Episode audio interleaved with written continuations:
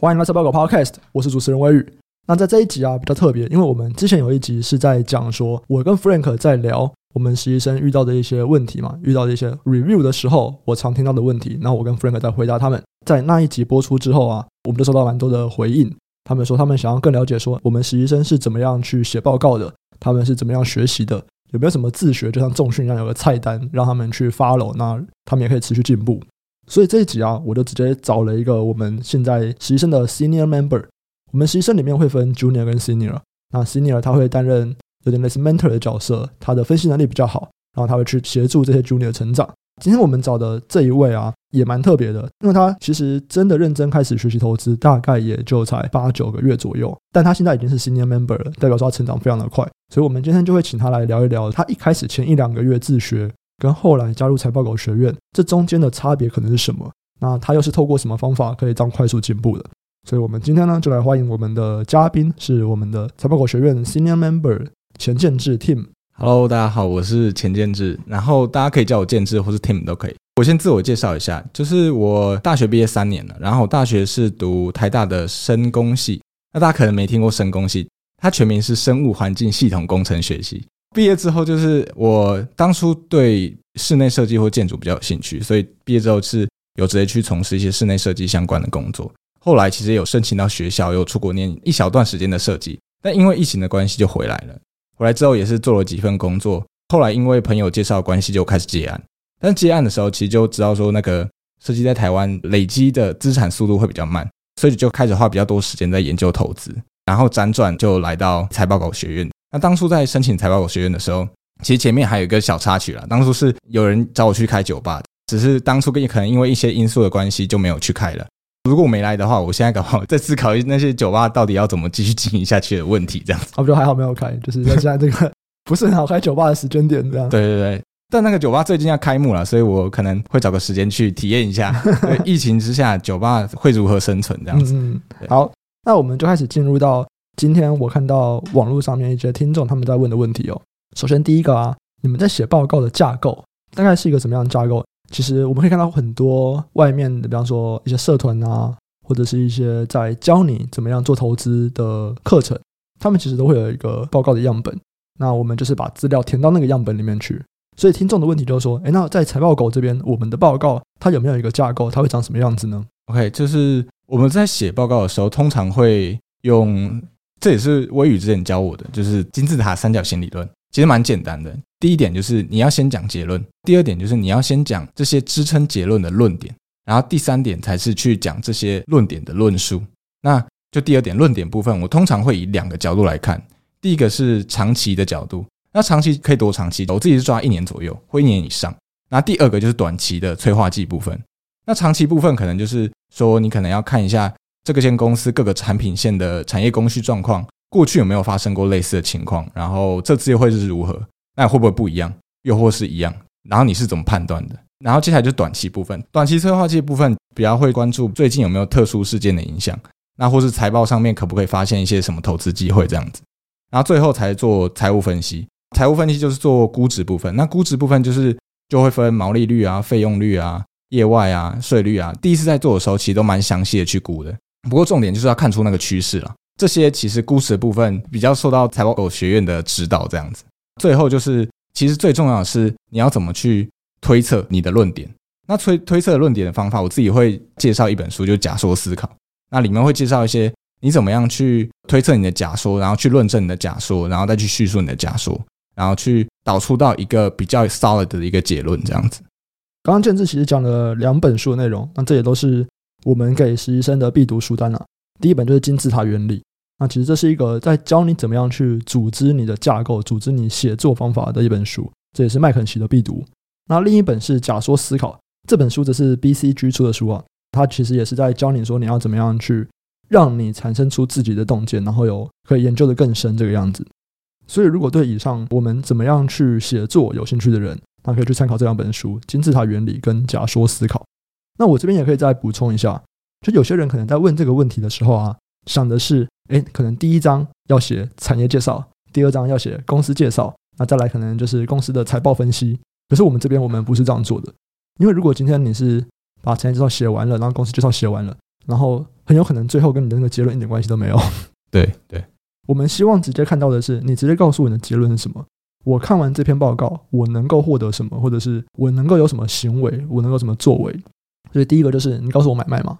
那第二个就是，如果我今天不能买卖，你告诉我我在哪一个时间点可能要看什么数据，或者我可能要看到哪一个数据反映了，然后我可以做什么事情。我们的报告比较不是介绍啦，就我不是想要你跟我介绍这间公司，或者你跟我介绍这个产业，没有。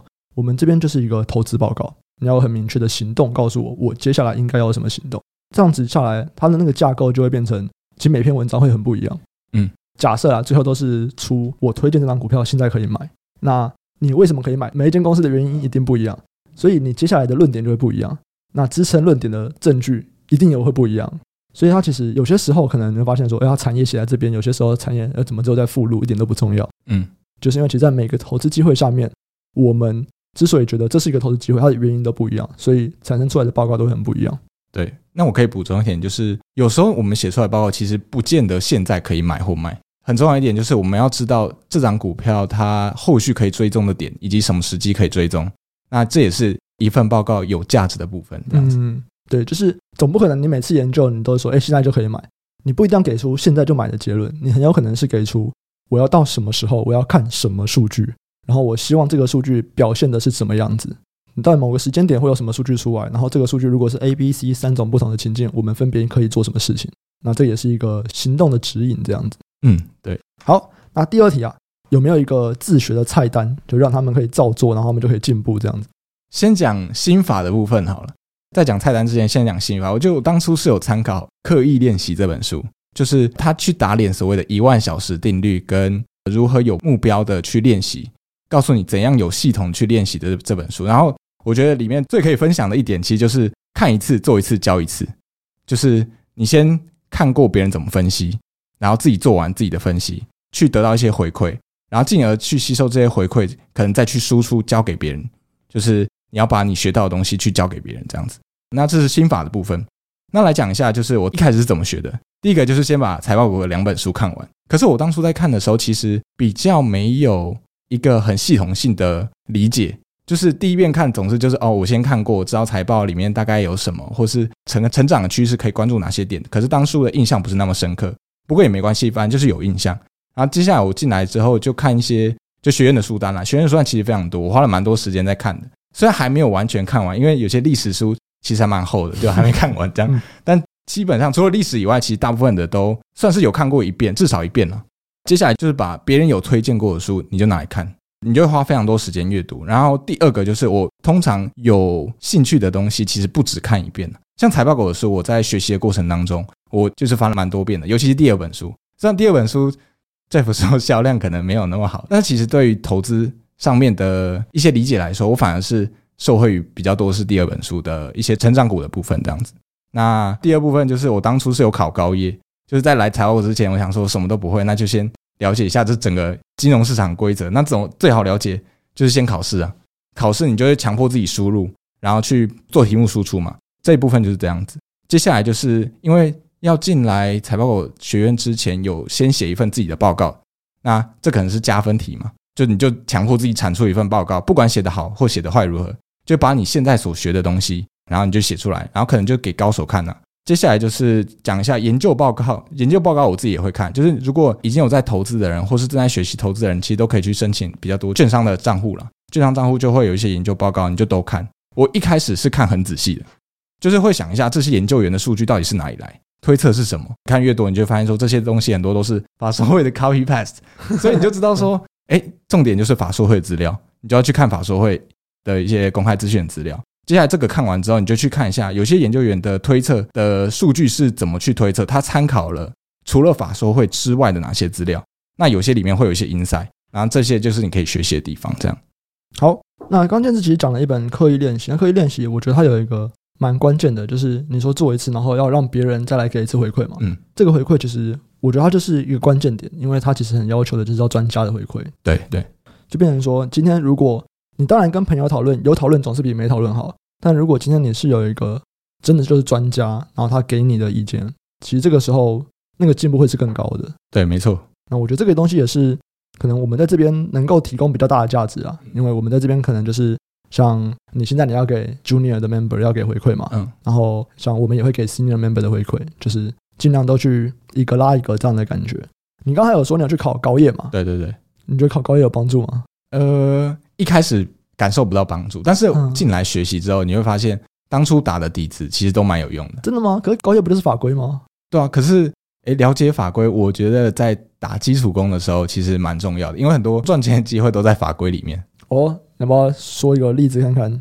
就是如果大家可以了解，就是比如说新贵转上贵，嗯，或这种机制的话，那很多时候有些里面会藏着投资机会。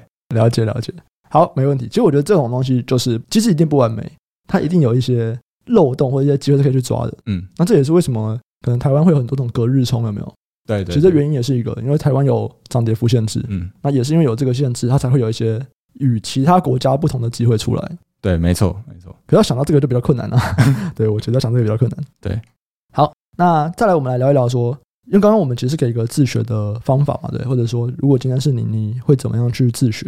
因为你现在还是在财报狗学院里面有做一些事情，你觉得在学院里面，在这样的一个环境去学习跟自学有什么差异呢？我自己整理出自己两个差异啦。第一个是学院其实是一个非常好杠杆的一个环境，那自学可能是。呃，你可能要花更多的时间去做这件事情。那怎么说呢？其实就是你可以看到很多，比如说其他的伙伴们整理出来的资料，然后还有他们的推论是什么。那这时候其实就可以去反思你自己可不可以找到这些资料。看完这些资料，可以做这样的推测吗？光是这件事情，我觉得你在自学的时候其实是非常难达到这件事情的。而且你接触到的，比如说同才或是伙伴，其实没有这么多，看的产业没那么多。这样。那第二个就是我们常常有。Deadline 嘛，可能有月会啊，或是有周会这样子，所以其实我那时候就是比较多逼着自己输出了。那输出之后，其实就可以分享给别人，不管你现在写到哪里，可能是初步研究，或是还在研究估值之类的，我都会去分享。那其实分享的时候，别人也会给回馈。那别人给的回馈，其实很多时候会打到你可能没有想到的地方。那这时候你就要去反思一下自己的盲点，要怎么去补足，然后再去修正。这部分是一个非常好的训练机会，这样子。还有你怎么去回应别人的一些对你的推论的质疑？那这部分也是一个蛮好的训练，这样。嗯，刚刚讲的可能都是在一群一起做研究的伙伴嘛。嗯，财报狗学院其实就是想要去聚集杰出的投资人一起互相分享，然后创造长期优异的报酬。所以在这边，其实我们之前是先从培训开始，我们找了一群实习生或者一群这种学院的 member，然后在一起做研究，他们一起讨论投资机会。那接下来，其实我们也有开始在接触各种不同的拜赛嘛。比方说，我们现在已经有一两位的 buy-side mentor，他们会去带学院的实习生，就是跟着他们一起做研究，管非常非常多的钱这样子。现在有一个是要管几百亿美金的。然后接下来我们其实还有另外一块是开始要跟各个不同产业的人士交流，这个都是接下来我们想要去做的事情。这也蛮有趣的啊，会让我比较感受到说，你今天是一个人做投资，跟一群人、一个团队做投资，显然是有点差别的。对，比方说让之前虽然财报狗还是一起会讨论，可我们就各做各的，然后就是交流投资机会。但现在其实会有一些分工，比方说我们要怎么样去跟一些产业的人士交流，那我们会认识哪些产业的人？我能不能够去整理一个清单，说，诶，如果我这边有问题，我大概可以问谁？对，我就像这种东西，它都是一个人比较难做到的，可能要团队来做比较容易。所以，诶，一样就是欢迎啊，就是大家如果各个产业的人士可以让我们来交流问问题的，诶，欢迎就是联络我们，好不好？没错，没错。那最后一个问题啊。你大概是去年底开始接触投资，对不对？比较认真在投资上，对，比较认真在投资个股上面。之前都是投一些，比如说指数型的 ETF 啊，嗯、或是就是无脑买台积电啊 之类的。然后从去年底开始比较研究在个股上，然后今年的一月开始就用旁听的方法来听财报狗学院的课程，嗯嗯，然后到三月开始加入以后，去有一些我们周会啊、月会写报告这样的活动。然后很快的，我们认为你在个股上面进步很快嘛，整个个股分析，不管在选股啊，在研究上面都还不错了，所以就请你来当 senior，要去担任 mentor 的角色来指导 junior member。那现在啊，以你从一个 mentor 的角度来看，你会觉得那些现在新的一批比较没有经验的人，你从他们身上比较常看到的问题是什么？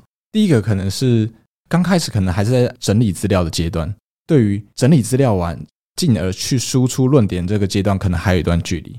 就可以看到说很多论述其实是 copy paste，可能是听某个研究员的论点，然后或是你听法说会有一个董事长或是发言人讲的东西，然后你就觉得他东西哦就是对的。这个时候就要想一下，你可能不只看一个资料，不只听他的法说会，你可能要听很多同业的啊，或者上中下游的，其实都要听这样子。这是其中一点了。那第二个就是写报告的时候啦，比较没有抓到投资论述的重点。这是什么意思？就比如说报告可能有三十分钟好了，你花十五分钟都在讲那个获利五 percent 的东西，那大家可能觉得，哎，好像真是没有抓到重点。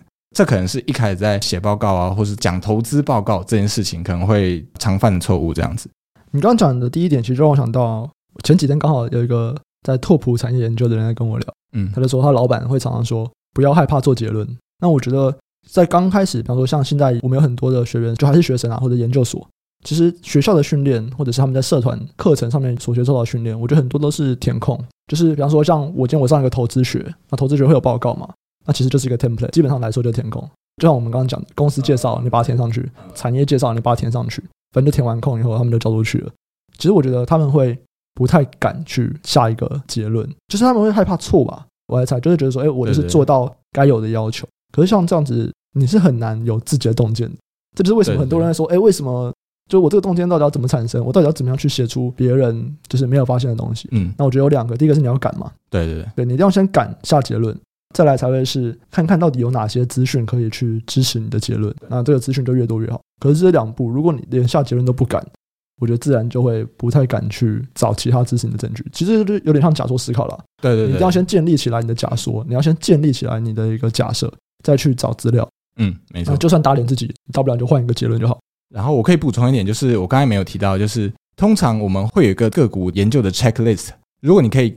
自己个性化，自己列出一个你在检查个股的一个 checklist 也不错。我自己也会整理出自己的一套 checklist 去做这个研究。那你其实做完这个 checklist，你大概就可以抓到投资重点了。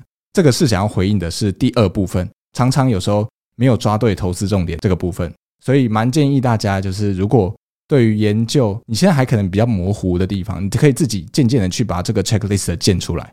那这个 checklist 你可以参考很多的。可能书籍啊，或者是各大的网站啊，去推论说哪一个 checklist 是比较有利的，哪一个是诶可能不用去看那么多的。嗯，我这边还有另外一种就是在训练的方法啦，就是我们现在会要求说每个人报告完要给我一个十五秒的影片，就讲十五秒，然后告诉我说你这个报告都在写什么。那基本上这个十五秒的影片，它应该就要是你报告大部分的内容嘛。然后如果你今天你发现说，诶这十五秒的报告上面，诶怎么重点很少？或者或者是哎，怎么讲的东西感觉不太重要？那这种时候可能就是你的抓重点的方法就会怪怪的。那我觉得这个东西是需要练习的啦。不管是我们前面讲的怎么样做结论，或者是在这边怎么样好好的去表达你的论述，好好的去表达真正的重点是什么，抓出来那些重点，这东西都是需要练习的。那可能就是找几个比较会判断的人，然后互相的讨论，我觉得都是有办法进步。这个可能练习个三四次，哎，基本上自己就会有那个感觉了。对对。好，最后还有没有什么想要跟大家分享的呢？好，那我分享一下，就是就了解产业部分。我现在可能也还是刚起步，这样就可以分享一下我当初怎么了解产业的。如果去看上中下游同业的财报，如果你都看完的话，而且你问人也都问完的话，我通常啊自己会去问发言人。我通常找发言人不一定是对答案，有时候我只是想更了解产业里面的一些资讯。当你比如说打一个发言人，可能打不到。或是他回答的其实很少，那你其实就打第二个，你就不要害怕去问别人。我觉得多去问，多去跟产业里面的人聊天，其实你可以获得更多别人不知道的资讯。那这些别人不知道资讯，对我们来说可能就是超额报酬的地方。这样，当然我们问绝对不会是问什么，哎，下一季营收怎么样？下一季的获利怎么样？对，我们比较不会问这种东西。我们基本上还是在问一个产业目前的状况可能是什么，或者是产业接下来的发展走向可能是什么。所以在这个情况下面，就会说你要投资 A 公司，你不一定只能问 A 公司发言人。你可能他的同业 B、C 你也可以问，他的客户 D、E 你也都可以问，因为我们在了解的是整个产业大致的状况，现在是什么东西这样子。好，那以上啊，大概就是回答一些大家对于我们实习生一些好奇的地方啊。那他们是怎么样学习的？他们的报告大概写什么样子？希望有回答到大家的问题。所有听众，如果你们是有在相关嗯上市会公司啊，或者是对产业有研究的人，然后想要来跟我们分享的人，诶，都欢迎来跟我们联络。或者是你今天可能是各个 buy side 的经理人啊，或者是你有在管理大笔的资金，然后你需要一些人来协助你研究的话，诶，其实我们这边也还是有一些资源。